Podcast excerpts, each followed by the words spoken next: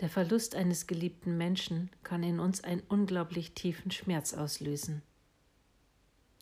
Oft machen sich Gefühle der Trauer, Hilflosigkeit, Angst, Mutlosigkeit, Verzweiflung oder Enttäuschung breit.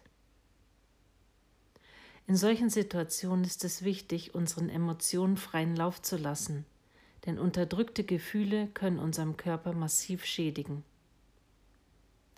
Heute mache ich mir bewusst, dass mich jede unterdrückte Emotion mein Leben lang verfolgen und mich immer wieder einholen wird. Ich lasse daher meinen aufkommenden Gefühlen und Gedanken freien Lauf und höre auf mein Herz.